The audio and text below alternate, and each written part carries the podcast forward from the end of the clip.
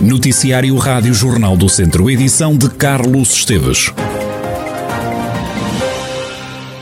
Já foram vacinadas contra o novo coronavírus 133.900 pessoas na região. Os dados foram avançados à Rádio Jornal do Centro por fonte da Task Force da Vacinação. Na região já receberam a primeira dose da vacinação 100 mil pessoas. Já se encontram com a dosagem completa 32.900 utentes. O processo de vacinação está mais avançado no agrupamento de centros de saúde Dão Lafões, onde cerca de 77.500 pessoas já receberam uma dose e pelo menos 24.200 já têm a vacinação completa. Segundo António Cabrita Grado, o diretor do ACES Dão Lafões, cerca de 19% da população da região de Viseu já recebeu as duas doses da vacina. No Conselho de Viseu, os números são um pouco mais baixos.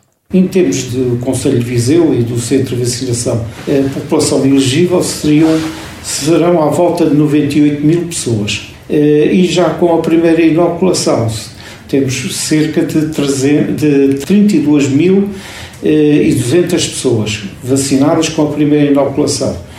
Com a segunda dose, eh, temos neste momento já administradas cerca de 11,6% da população inoculada, portanto, com o esquema vacinal completo. Uh, isto no Conselho de Viseu. No, no ACES, os números até são ainda mais significativos.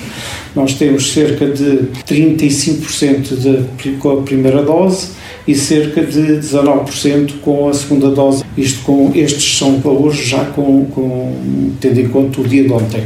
Cabrita Grade, diretor do Grupamento de Centros de Saúde de Lafões, onde já foram administradas um total de 102.700 vacinas. No Aços Douro Sul, que serve o norte do distrito, já receberam a primeira dose da vacina contra a Covid-19 22.500 pessoas, já levaram as duas doses 8.700 pessoas. Ainda o processo de inoculação contra o novo coronavírus na região é que o Centro de Vacinação de Viseu sofreu uma reestruturação.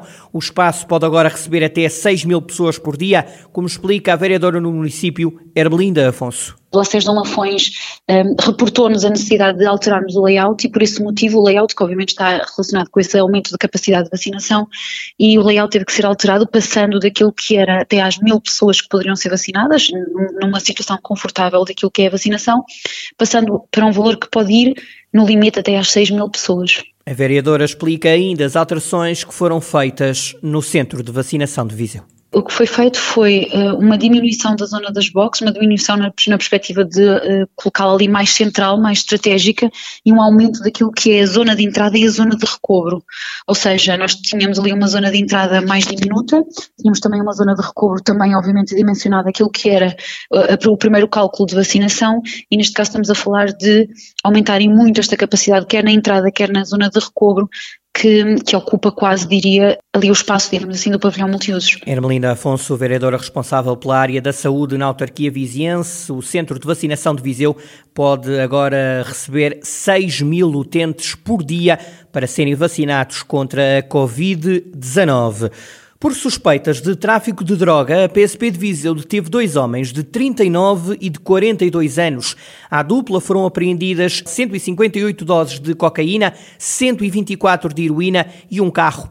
Um dos detidos, depois de presente a tribunal, ficou obrigado a apresentar-se às autoridades e o outro ficou em prisão preventiva. A PSP de Viseu anunciou também a detenção de um homem de 36 anos que agrediu a namorada. A vítima teve de receber tratamento hospitalar. Ao detido, a polícia apreendeu uma arma de fogo. Foi ainda detido um jovem de 17 anos por conduzir um carro sem carta. As termas de São Pedro do Sul são, a partir de hoje, palco da Assembleia Geral da Associação Europeia de Cidades Históricas Termais. O evento decorre até sexta-feira. Por causa da pandemia, os trabalhos acontecem em formato digital. O vice-presidente da Câmara de São Pedro do Sul, Pedro Moro, destaca a importância da realização do evento para o Conselho, mas também para o setor termal, que retomou a atividade há poucos dias. Esta Assembleia Geral é também um motivo de satisfação, não só para todo o setor do termalismo de São Pedro Sul, mas acho que para todo o setor do termalismo, não só nacional, mas também europeu. Vivemos, à semelhança de, de outros setores de atividade, um período extremamente difícil eh, em função do período pandémico que vivemos e nos últimos dias foi possível retomar a atividade termal e, portanto, É até, de certa forma, emocionante estarmos aqui hoje. Tem também um motivo de satisfação e para nós acaba por ser também esta Assembleia Geral um, um marco simbólico na retoma da atividade e esperamos que seja uma, uma retoma uh, profícua para todos. Já o presidente da Turismo do Centro, Pedro Machado, diz estar expectante quanto às conclusões desta reunião magna.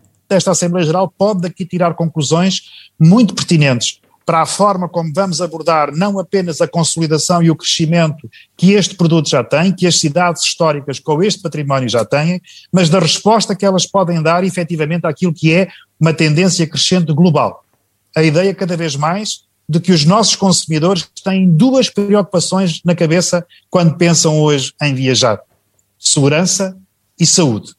E esta segurança e saúde nunca estiveram tão na ordem do dia como provavelmente esta Assembleia hoje vai poder tratar. A Assembleia Geral da Associação Europeia de Cidades Históricas Termais decorre até sexta-feira nas termas de São Pedro do Sul.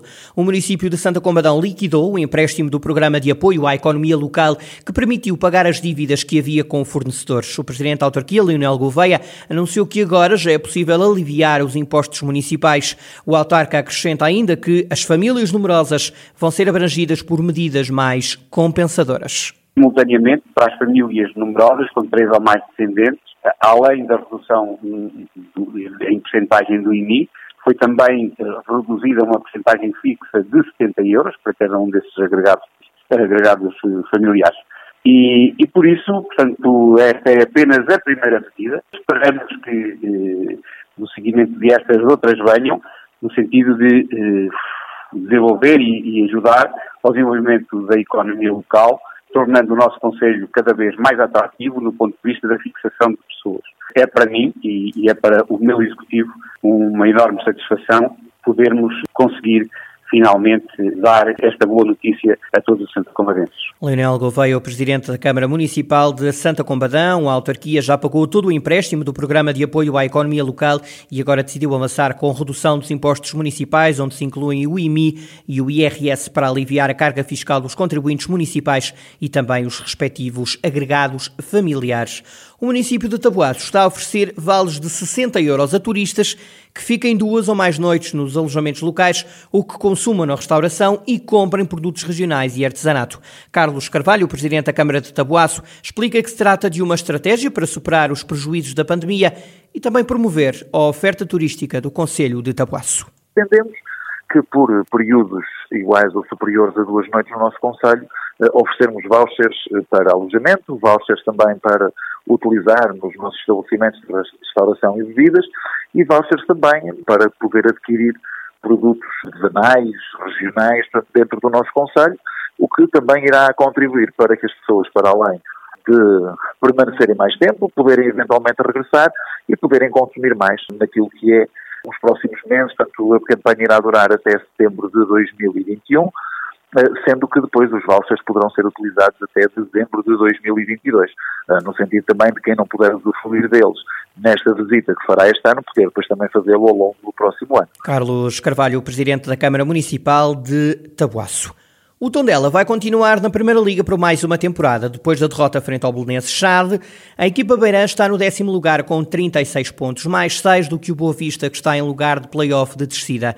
Com a permanência assegurada, o Tondela vai para a sétima temporada consecutiva na Primeira Liga de Futebol. Pedro Costa, membro da Febre Amarela, claque de apoio ao Tondela, diz que esta foi uma manutenção menos sofrida e acrescenta que até estranhou.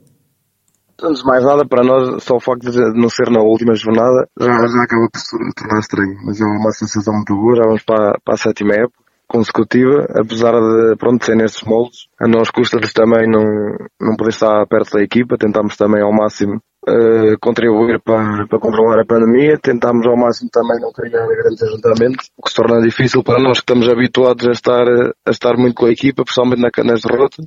Mas pronto, é mais um ano, já está feito. Este ano não sofremos tanto e para o ano cá estaremos outra vez. Possivelmente com uma, com uma situação muito melhor. Entretanto, já se sabe que o último jogo da época em casa frente ao Passos de Ferreira vai ter público nas bancadas. Aos olhos de Pedro Costa, esta é uma decisão que peca por tardia. Este adepto explica porquê.